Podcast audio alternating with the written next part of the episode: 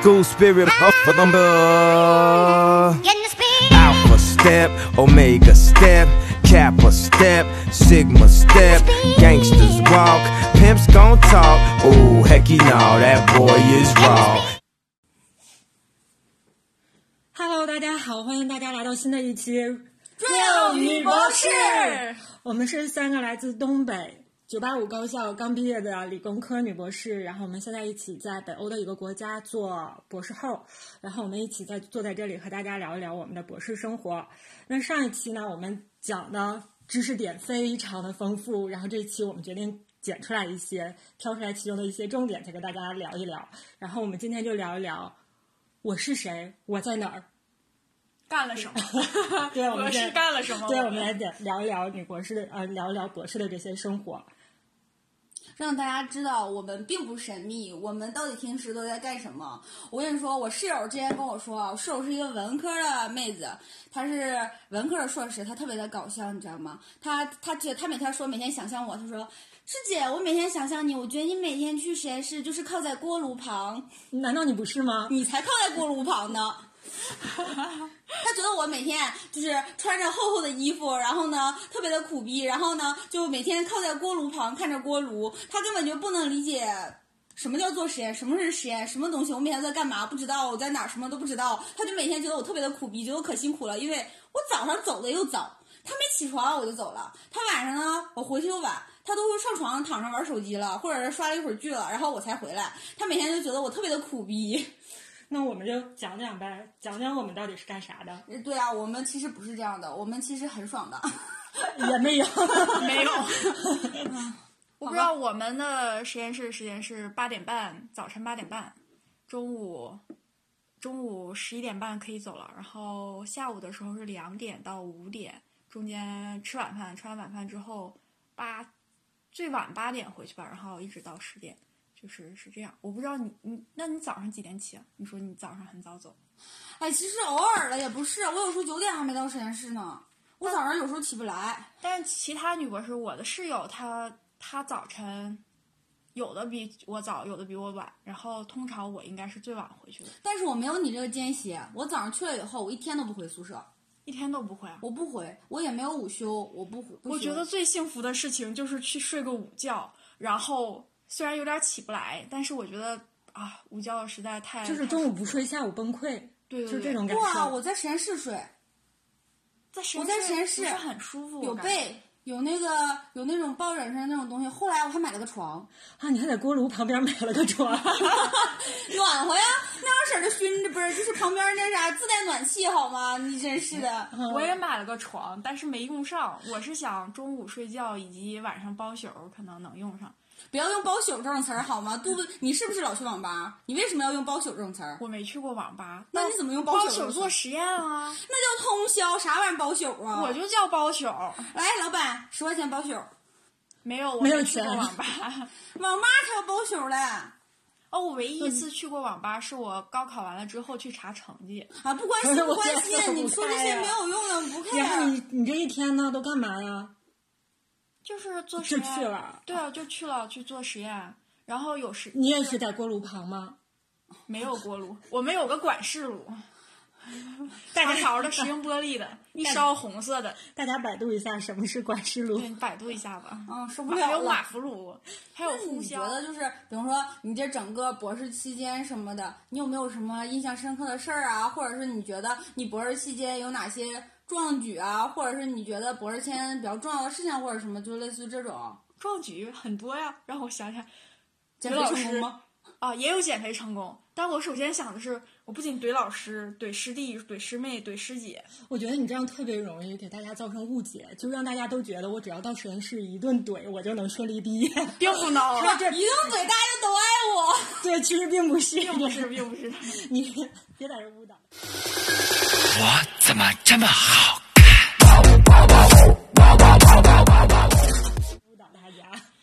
其实我觉得我们就是就是这个博士，他比较重要的一点是什么呢？就是他和我觉得大学应该大家都比较容易理解，大家都知道大学是如何上课啊，如何生活，大学生是干嘛的？就是其实大学跟高中差不多差不多，然后比较区别的就是大学生可能就是他上课老师不管你，就是留作业你爱写不写，然后那大学的可能就是上课，然后寝室两点一线，然后个个别的人可能会去做一些科创这种实验。不是人家还有什么啊社团啊你是不是太久忘记了？你本科人家有社团，啊人家很丰富啊，还什么学生会啊，人什么这些很多好那你参加了吗我都参加了啊。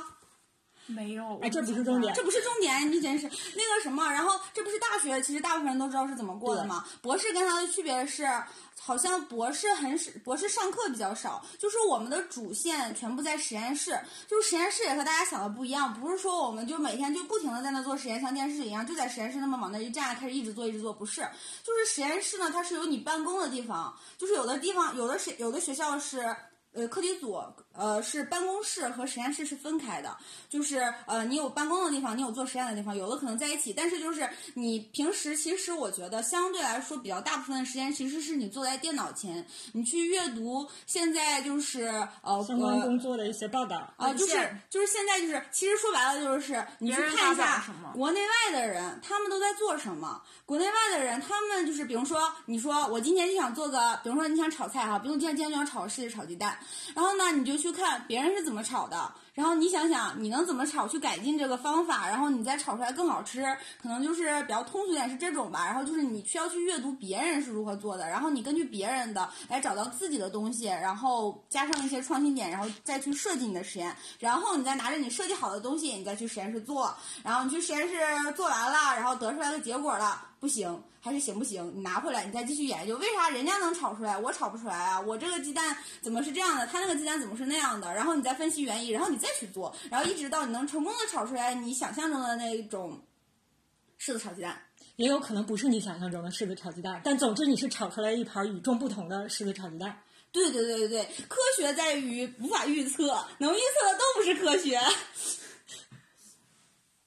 然后呢，然后你还得再写一个报道，让啊其他的人知道你得让其他人知道你你炒了这么一盘儿啊，然后你炒出来是什么样子的，然后呢，其他人再看这些东西，然后呢，他再继续研究别的柿子炒鸡蛋。当然了，你也可以说，你说靠，他们全在就研究柿子炒鸡蛋，我不想研究了，我想要黄瓜炒鸡蛋。然后呢，相当于你换了个原料，你这时候你就有了你的创新点。你的创新点就是你从柿子进化成了黄瓜。I do my hair toss, check my nails. Baby, how you feeling? 那这个时候，这个时候通常呢会有一个，我们会进到一个课题组，这是我们和原来。呃，本科的时候可能不太一样的，就是我们会有一个哦学习的一个课题组，它就相当于以前的班啊，呃，也不太一样吧，班级也还是有班的，是吧？班级还呃，班级也还是有博士的班级还是有班级的我。还是想说学徒这个问题，就像就像你去当学徒，就比如说电视电影里头演的，就是有一个老中医，然后他收了徒弟，然后就相相当于你去跟人家去学徒了，你在这个呃中医药铺里头跟着这个师傅学，人家有的别的人报，就你进到的这个中医药你进的这个中医药铺就是你进的这个组。对你的师傅就是你的老师，就是你的导师导师，嗯也，嗯。然后然后，然后呢，你是不是还有一些什么呃师兄弟啊、师姐妹啊？对对，这就好理解了。或者是像学武功，或者说那个什么少林啊、少林武当，你拜的哪一个派啊？哦，好吧，我们去学武术去了 哦，你这样来了得先挑三点水。啊！其实也有人在挑水，会有一些人就是想跟那个师兄或者师姐学东西的时候，就先开始帮人家打下手，这不跟挑水也差哎不，多。那你们就是这就是说，就是你们觉得说，就是就是我觉得师兄师姐妹啊，包括导师啊，就是我们之间的这种关系上的问题，它和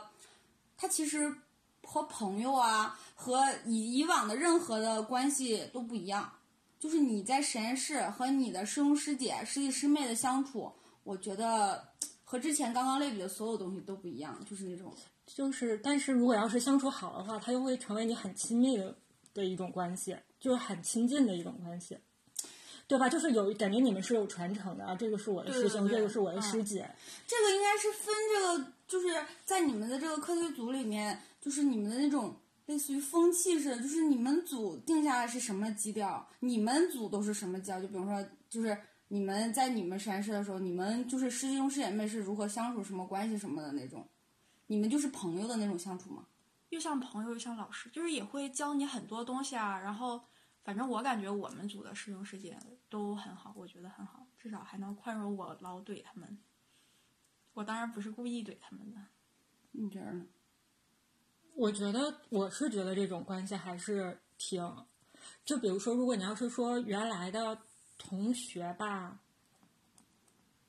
你会有上下，你们会有上下级的关系吗？比如说你是他师姐，或者是你的师姐对你，你的师兄对你，你们会有上下级的关系吗？会有一点上下级，但不会那么明显。你们会尊像重他们吗？也不到尊重的这种地步吧。但是嗯他说什么，你肯定是就是作为很重要的就没有这个不尊重 但是也没有时时刻刻把尊重这个词放到那个心里，时刻要提醒自己说要尊重他，就是也不会这样，就是比较嗯，就是但在我们实验室，就是就是我刚入学那会儿啊，就是我研一的时候进到我们实验室以后，然后就是我们组是一个等级制度非常分明的学课题组，啊，这个可以讲吗？可可以讲吧可以来吧。就是我觉得有些组可能也是这样吧，就是等级制度非常分明，就是嗯，当然也跟人性格有关，可能每一些师姐她比较霸道或者怎么样的，但是你知道吗？就是在我们就是师兄师姐安排你做的事情，是要优先于你的实验的，就是师兄师姐让你干的事儿是优于你自己的事情的。那干是我们我们是可以商量，就是看这个事儿，如果是个很紧急的，是比如说是关于课题组的一件很紧急的事儿，那我们其实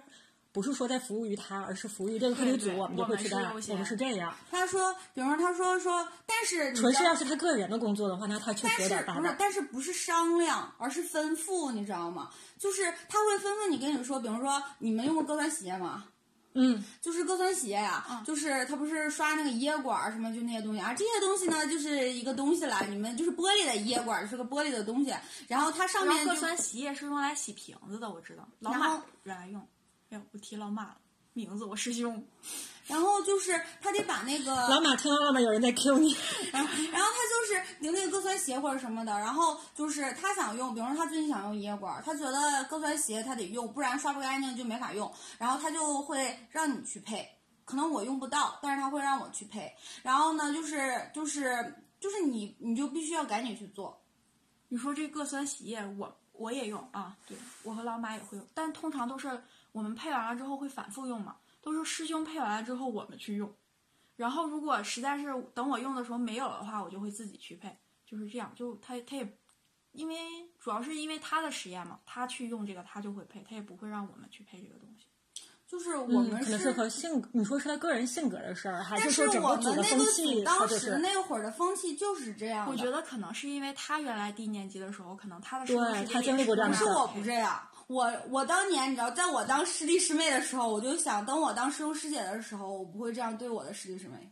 不是说说这个传承这个东西，要不然就是跟他一样，嗯要不然就完全跟他不一样，就是因为你觉得他很因为我受过压力压力嗯就是会很有压力，就是你觉得你跟你的师兄师姐什么待在一块儿的时候，其实是会有压力的，然后有一些东西是不敢说的，就是就是会有一些害怕或者担心，就是他和朋友之间相处什么的是不一样的，然后是不自如的，然后就是你觉得你们不是平等的。但是你后来的师兄师姐还挺好的，是吧？我哪会一直有师兄师姐呀？我会变成师兄师姐，我不，我不会，我变不了师兄，我只能当师姐。我会变成师姐啊，就是呃，我是觉得就是就是我之前我就是那样觉得嘛，然后后来我当了师兄师姐的时候，但是当然了，可能我的师弟师妹们也会吐槽我的一些奇奇怪怪的点，但是我觉得我都是就是我觉得就是我我自己的事情我都会自己做，然后我就是包括就是比如说我我们一起去干实验室的共同的工作的时候。我在吩咐你们干或者什么东西的时候，一定是我干大头，他们是来辅助我去做这些事情。我不会说说把工作均匀的分配下去，我在这儿往这一待，就等着你们往上交，然后我就把它统筹规划一下，然后我去找老师说这些都是我干的，我从来不会。我觉得我们大多数情况都是就是自己的活儿就是自己干的，就是你实验要用这个东西就是自己去配。然后如果有一个活儿大家一起干的话，就是自己干自己的，然后也不会说说这个东西是那个某一个人单独完成的单独干，都会说说是我们大家一起干的，就是得得让老师知道这个就是有谁都有贡献了。对，我觉得这个跟情商也有一定的关系。我硕士的时候有一个师姐，她就属于情商很高的那种人。她经常是，比如说她需要呃你帮忙做一个什么工作的时候，她会很，她会呃，他会很跟你商量的语气跟你说，然后让你帮他做着这件事情。做完了之后，他一定会在老师面前强调。说这一部分工作是谁谁谁帮我做的，然后他也很辛苦，怎么怎么样，这样最后最后就会这样，其实是一个双赢的结果。这个东西你帮他做了，帮他加快的完成了他的这一部分工作，然后这个他的目的达到了，同时他也让你知道了你还挺暖心的，你帮他了是有一个回应的，而且他你也知道了是老师也知道你在做做这项工作，所以可能耽误了你自己的工作。总之是它是一个双赢的过程，这样反反馈过来的时候，下一次他再找你帮。做工作的时候，你好像也不会那么抗拒这件事情。不不，这个其实相当于有一个问题，就是就是，反正我了解啊，我觉得据我所知的话，就是会有一个这样一个搞笑的，就是这种感觉，就是、嗯你们会有一种，就是你老师是一个。类似于环或者什么，就像后宫一样，就是那种会有一种争宠啊，或者什么的这种这种这种状态吗？哎，不用老聊你们自己实验室啊，是你们可以，就是你们周围没有吗？就是别的实验室的或者怎么样的，就是那种，就是其实我觉得也可能跟我的性格也有关系，可能是，但是就是我觉得就是有人的地方就有竞争，就有比较，然后就是老师们可能因为我们组。人比较多，然后老师呢就会下意识的去让大家有一个就是这种竞争的意识，他会让你同级之间进行比较，因为他会把你们同级之间进行比较，他也会把你们级与级之间进行比较。当这个比较产生的时候，然后他其实是得利的，作为一个老师来说，因为。良性竞争是能快速的促进你产你的产出，还有你文章的发表，包括你工作上的进步，包括你的各个方面的提高，会很好的促进你。然后老师可能就会，嗯、想要用这种良性的竞争去刺激你，然后从而让大家都变得更好，会这样的，那就会涉及到一些竞争。有些人可以看待这种竞争作为良性竞争，但是有的人会把这种竞争当做一种恶意的，就会存在像后宫存在的那种。心计上的问题，就像你刚才说那，你那个师姐，就是她是情商高，表现就是她觉得说，呃，大家，呃，她帮我干了，我告诉你了，或者怎么样的。但是有的人他可能说，我不想告诉你啊，我这样就直接告诉老师，就是我干的，老师觉得我很优秀，我效率又高，我干的又快，完成的又好，他对我的印象就好了。那对我肯定是百害而百利而无一害的呀，就是会这样，就是你们实验室会有这种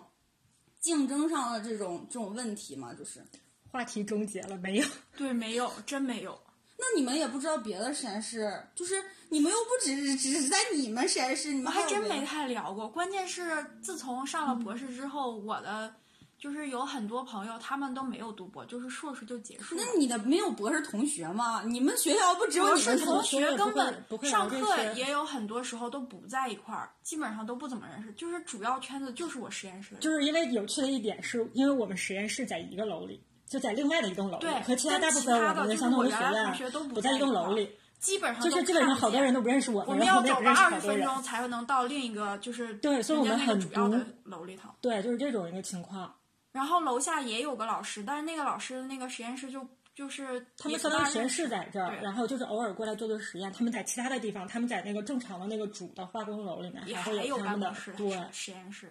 对，就是我们就是相当于就是。就是一个健康环境下的工作。其实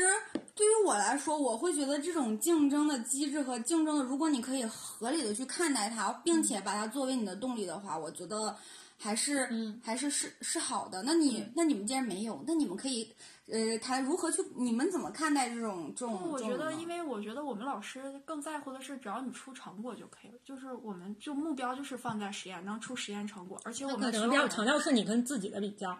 并不是，嗯、他他就是他有这样，他利用这样的机制，就是会让你们会促进你们更加的更加的好，就是就是你们比较了，然后你、就是不想让你有惰性嘛，然后时时刻刻的你自己跟自己比，你会有惰性啊，但是你当你跟别人比的时候就不会。他的惰性就会大大降低。我但是你会觉得这样的压力很大嘛？就是也会塑造你一个比较有压力的一个性格嘛？就是你遇到什么事儿的时候，你就比如说你刚起步的时候，你可能比比如说已经有人在前面走了很久了，然后你只是刚起步，然后这个时候你可能并没有达到他的那个高度，然后你这个时候就会觉得压力很大。会，你知道压力更大的不是这个，你知道是啥吗？是啥呢？你老师会拿你跟你下边的师弟师妹比较，说你看，你看人家什么什么什么，你看看你，那简直了，要气死了。啊，绝了！我也气死了。啊，气死了！我真是，而且本身如果他真的很优秀，你可能觉得哇，那他就是个怪才啊，他就是很优秀，他就是好，嗯他可能就是你会觉得他就是优秀也行，但是其实呢，你觉得并不是那样的，然后老师就这样说你，让你说，所以所，以如果要遇到这种情况的话，因为我是个比较感性的人，就是我可能还没有那么强的一个，呃，怎么说呢，竞争意识吗？还是什么？就是也不是竞争意识，就也许我可能确实不能很快的达到那个达到那个速度，所以我可能就会心里一直很压抑，所以我可能不太适应这种机制。这种机制你知道吗？你知道这样会造成什么吗？就是在我们组的话，你知道吗？它会造成，嗯，其实我们组基本上很少会有不毕业的，就是你随便做，基本上还是可以毕业的。就是我们的毕业压力并不大，就是我们几乎都可以毕业的，就是看你的成果好与不好的问呃题了。我们组也我们是这样这个是，不存在毕业的压力我就。在想，我们嗯好像不是通过就是人和人之间的对对比，就是时间节点，你这一周有没有出东西，靠的是组会，就是你在组会上汇报，你只要有新东西，然后它往前推进了就 OK 的。就是说，我们每一周的话都会和老师，然后就是，呃，比如说一个组的同学或者是一个组分成呃分成两个小组，大家一块儿讲一下一些对每项目实验相关的人，然后在一个小组里头，然后讲自己的课题，这周做了什么东西，就只我们当然我们只只讲新的，就是新的一周有对什么有什么新的结果，然后遇到了什么困难，然后大家相关的可能然会帮你后讨论一下怎么往前推进，然后就是有问题都提问题，就是哪儿不懂啊，或者说有什么建议，能不能让他就是能快点出东西，就是类似这种。对，然后当时你做的不好的时候，老师也会皱眉头，这时候你就已经很有压力了。我觉得这个是呃，我觉得这个是课题组老师本身的问题所影响的。嗯。你们老师相对年轻一些，相比我们老师嗯。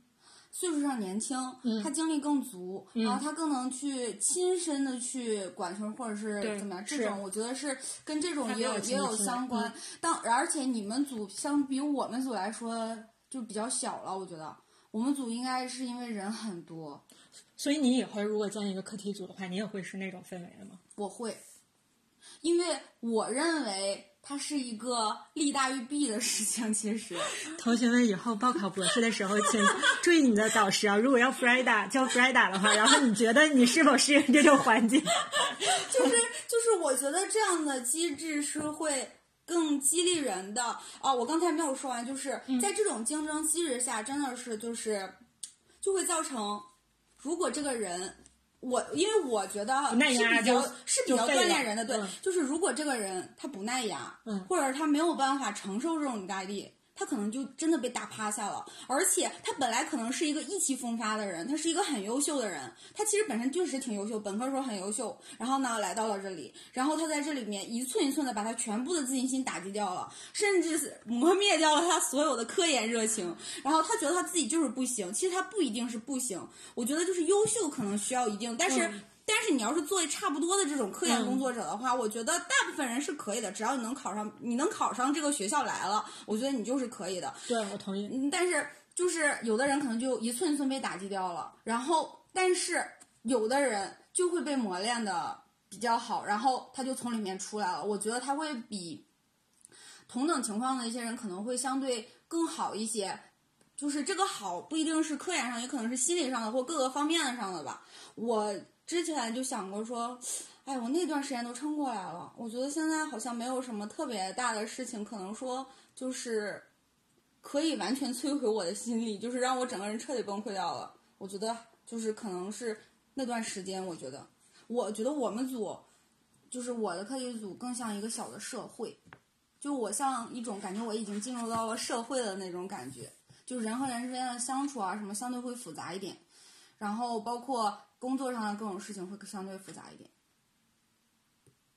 那我们两个像两只小绵羊的，我觉得要脸我我我我现在这种性格，可能跟就是我周边的人也是有关系。我觉得对大家很保护你。对对对，嗯我我是很感谢你们的，包括你们也是，就是就是就是，比如说说错了什么之类的，反正可能也会有伤感情的时候，但是之后就很快就就又和好了或者怎么样。就这些，我觉得在一同组里应该也有，也不会是问题。就是我妈，这种应该不是我我妈之前和我说过一个话，就是我记得就是我刚开始进去以后，然后其实就是人哪能一下子就适应这种啊？其实我也有痛苦过程中或者什么这个情况的时候，我妈就会跟我说，她说你现在经历了，很好啊。她说：“你想想，你要是一直顺顺当当，你觉得可好了，怎么样的？你自己都不知道有这样的问题。然后等你去工作了的时候，社会不会给你买单。然后你去了工作，你去了单位或者怎么样的，人家也不会给你买单。人家就会说，人家就会认为，比如说，就你个例子，比如说你会报账了，然后你去单位的时候，人家可能说。”你就应该会报账啊，或者是你年轻的，就是你刚来的时候你不会报，你刚然后你去了，你发现你学了，你会报了。然后，但是如果你一直都没有遇到这个问题，一直到你比较大的时候了，然后可能你公司进入公司四五年了，然后领导说让你去报账，然后你说我不会呀、领导会觉得你都来了公司四五年了，你到现在都不会报账。其实就是残酷点说，或者是嗯，就是悲观点说，就是你越早遇到挫折，你越早的锻炼了你的心理承受能力，你越早的去锻炼了你这些方面的能力的话，当你他对于你后来的成长，就是你还是会觉得越早遇见。越早解决，到你后期来说，对你会越来越好的。这是我妈跟我说的。我我也听过一个类似，就类似于说，人的一生中你遇到的困难和挫折都是衡量的，大家都是衡量的。然后你在越年轻的时候遇到它，可能它就无非就是一种苦中作乐，也没有那么苦，你就过去了这个坎儿。但是如果到你，嗯，比如说你已经进入社会了，再稍微大一些，你再遇到之前都被保护的很好，然后你再遇到这个挫折的时候，你可能就会有点扛不住。因为在你心目中，世界就应该是原来你想象的那个样。我觉得人的心理承受能力可能会随着你年龄，如果你没有磨练，它会随着你年龄的升高越来越弱，因为你会越来越输不起。年轻人他很能输得起，但是你越大，我觉得你会越输不起。嗯，但是我还是，但是我还是觉得，就是一个组的氛围这个事儿，我觉得还是可能可以让观众朋、听众朋友们自己去思考，更喜欢哪一种。然后，如果自己以后成为一个组的一个 leader 的话，你希望达到一个什么样的环境？我觉得可能各有各的好处吧。就是可能是我就是想要不断的通过那种正面的激励你、引导你，然后让你也能够提高，我觉得也是一个不错的方法。但是就是刚才 Freda 讲的这种方式呢，我也很能感同身受的，就是说，就是很多困难和挫折，你越早遇到越好。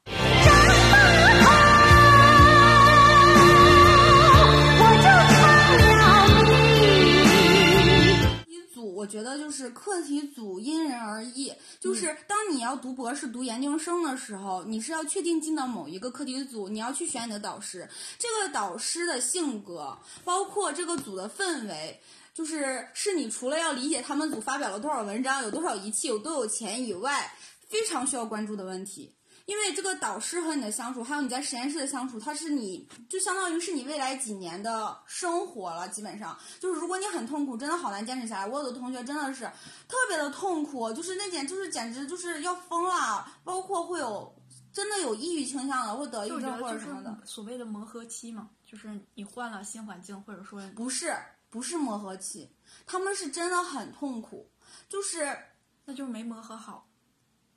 不能在我看来，我觉得不能单独的、单纯的就用没没磨合好来。我觉得可能也有他自身原因是，我觉得肯定会有这个组的氛围啊、老师啊、性格啊什么这些原因，但是应该也有他自己有没有准备好或者是怎么样的。就是他可能就像我觉得就像上期我们还说来着，我们为什么读博士？其实我们仨都是有一点偏。随波逐流，或者是嗯得过且过，是或者是就是随波逐流啊、就是那种就是大部分，其实我觉得像我们这样的人应该很多，然后。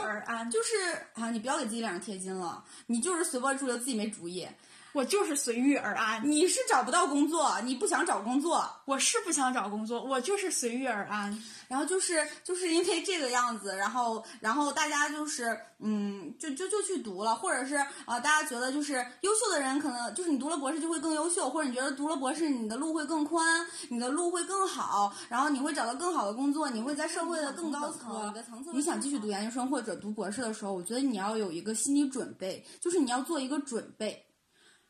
就是这个，就这个准备，嗯，你们觉得这，你们觉得就是，你觉得就是，你现在我们三个都读了，读完博士了嘛？你们觉得就是说，在这个孩子，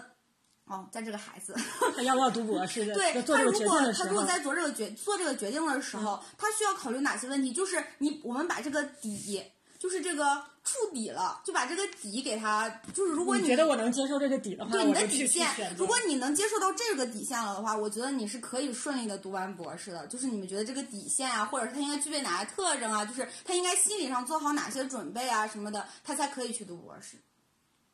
大多数情况下，我记得我师弟来询问我说他想读博的时候，我第一反应是啊，你为什么要读博？你不要读博。然后每次我都这么劝的时候，他都他都不太理解。你有充分的理由吗？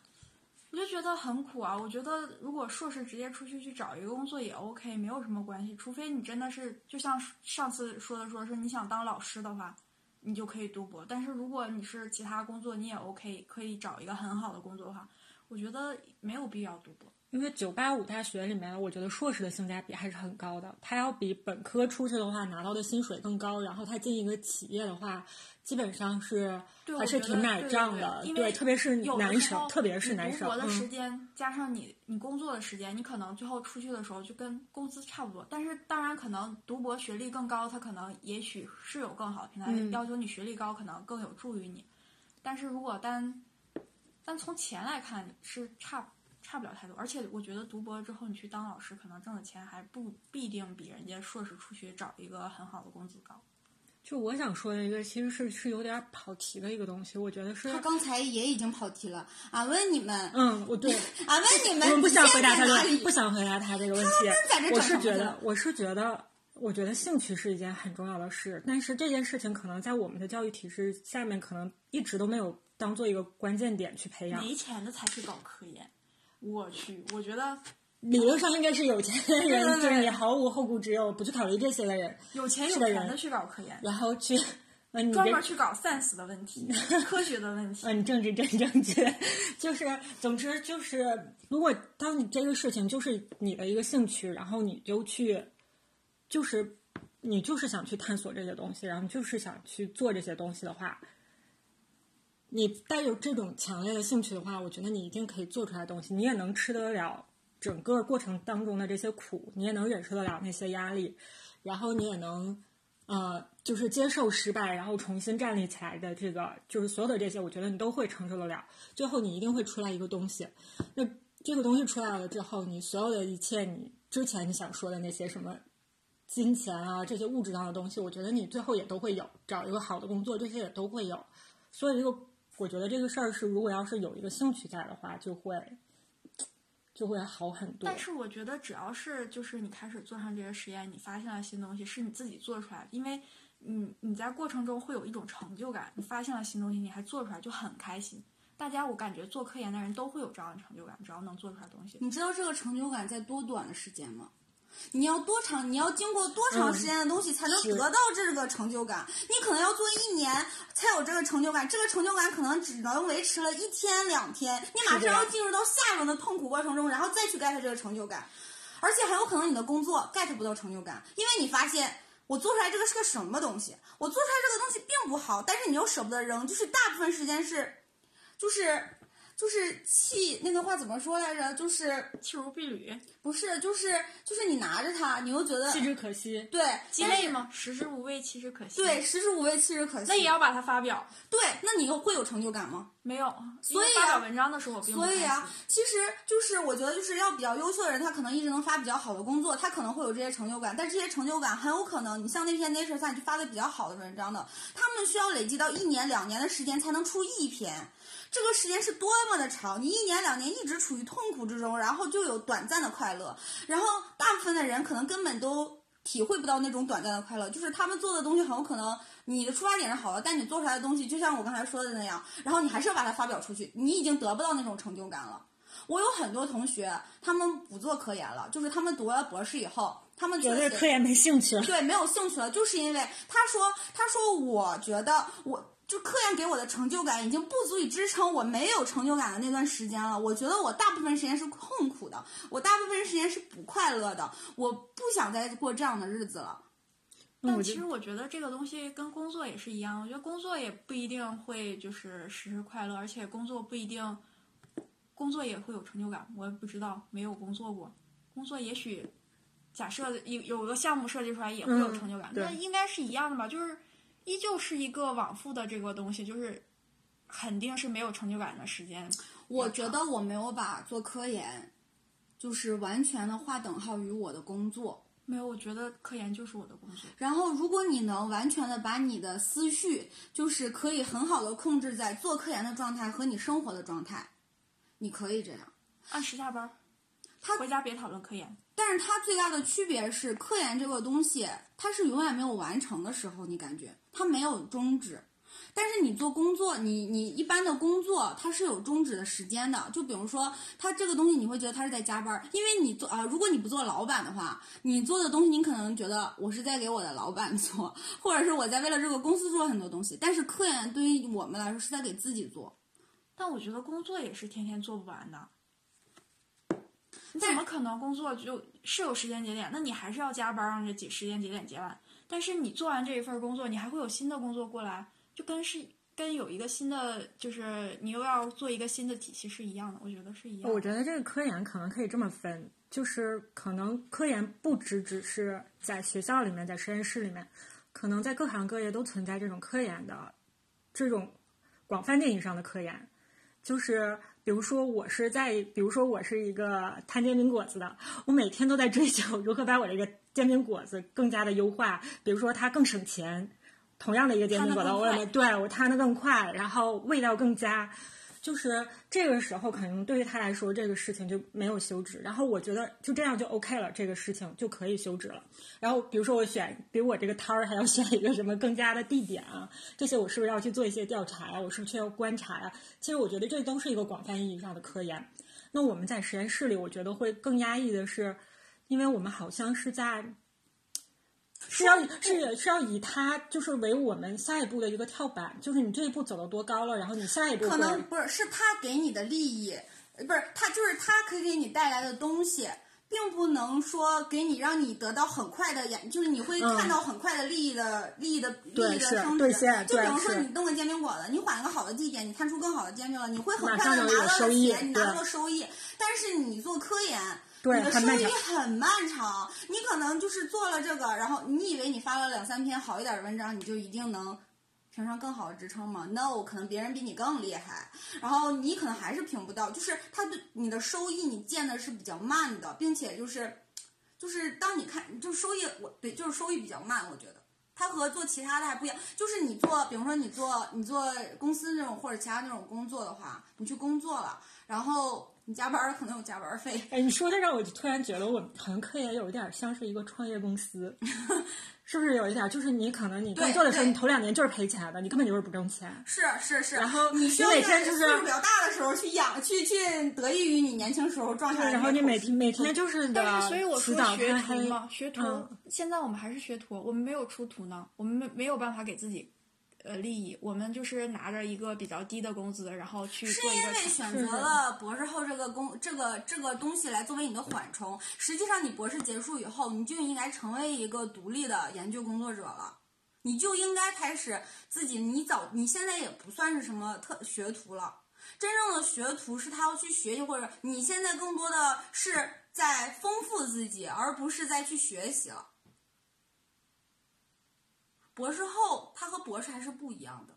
因为就是博士是在你这几年里面，你去学习，然后为了成为一个科研工作者，为了是去呃，为了去呃工作啊，为了以后的，其实你理论上你现在就是应该去自己工作了，只不过你选择了这个博士后这个。这个东西来缓冲一下，或者是你想再更丰富自己而已。关键是我觉得我博士的时候已经开始自己工作了。我觉得是这样的，我觉得你你是博士和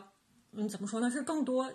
大部分的人可能还是在专注于自己怎么去工作，怎么把自己的工作完成好，然后可能有一些人会开始带一些师弟师妹啊什么的，也大概也就到这样了。也有可能更有就是思想更成熟的人，可能会培养自己如何去做一个 PI 的这种感感觉。但是你做博后的时候，你除了你的科研能力和其他呃这些，你就开始需要不断的丰富自己的如何去做一个 PI 的这个能力。你需要自己，比如说你自己去申这个 funding，然后你如何把这个钱进行支配和管理，然后你如何带学生，然后如何规划他们的选择和对他们的培养。对因为你是对他们，其实是我觉得导师对学生是有很大的责任的。你说这些这些是代表你会教给你的学生。对，而且你不，而且其实学生每一个学生都很奇葩的，我们都知道，我们这都是各种各样的奇葩的学生，所以我们也都是过来人。然后你就知道，老师要面对各种各样奇葩的学生，然后你有的你可能需要打压式教育，如果你要是真的做到因材施教的话，有的需要打压式教育，有的是需要鼓励式教育，然后有的是需要放养，然后有的需要你看得很紧。就这些你都其实挺呃，我觉得这些也是很需要有能力的。刚才说什么？读博士啊，让底这个线嘛，啊底线对，是底线。其实底线没聊，但是就是因为我其实也没有想好具体具体的底线是什么，但是我觉得至少是要先做一些心理准备的，就是你要知道它其实是需要你坚持苦，对它它是有痛苦在的，然后你需要非常非常的坚持。然后，如果是当你有很大的兴趣在的话，这些我觉得可以克服掉，可以克服掉。然后，如果你是比较迷茫的走入了这，就是比较随波逐流的走入了博士的这个领域的话，那我觉得你可能就是你可以在这个阶段看一下你自己究竟是不是真的合适。我觉得是，首先是干一行爱一行，你现在先使使劲儿，先努努力，对啊看看能不能把它弄出来。就是你弄出来了，也不代表就是其实有些人适合对他发了很多文章是，它不代表就一定适合。我觉得其实就是在你你一步一步的走，你也是在这了了解这条自己的过对程一步步走这些路的时候，你慢慢的了解自己，然后你慢慢去思考你究竟想过什么样的日子，然后你究竟想怎么样，然后。再去，然后究竟看一下，就是你看别人，就是可能你会遇见很多大牛，你看到很多别的人，然后你看他们那个样子，可能你不需要到达他们那么高的高度，但是你觉得你有没有能成为那样东西的潜质，然后你就来评价自己究竟适不适合读博士。而且我觉得，如果这个人在硕士的时候，他就能看到他的师兄师姐就是是一个什么样的工作状态，就是其观察一下能不能受得了他这样的生活，我觉得就可以了。然后如果说底线的话，让我突然一想到，还有很多人就是，但是也还会，有就有人看到了，看到了，他还是好像还是会有疑问。因不，他有的人他看到了，他没有亲身经历的时候，他就不，他就不会说，就是他觉得他自己可能也可以。对，他那你像咱们的师弟师妹，那没有这还会有疑办法，他就是觉得他。可以啊。因为有些东西他不经历，他不太一样。包括我们在崩溃的时候，可能也只有那一段时间。后来缓一缓，发现我们还是要继续读下去的。就是不论什么事情，我觉得都会有这个就是情绪崩溃的时候，就只要缓过去就好。而且我还有时候我还觉得我以后再也不想干科研了。然后想了两天之后，我也不知道我能干啥，我还得干科研。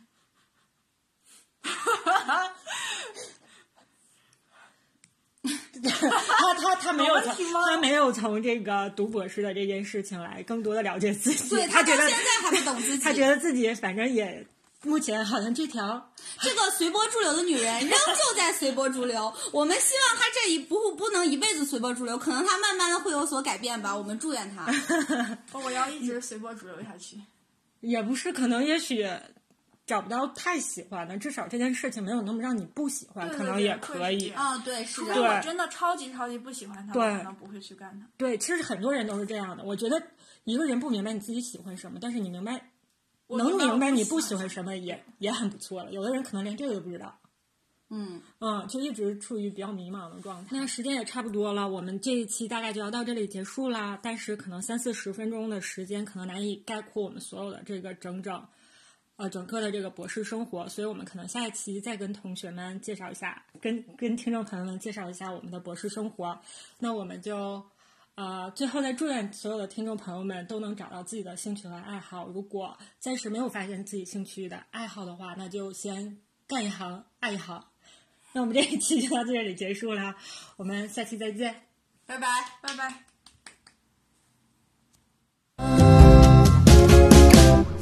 是心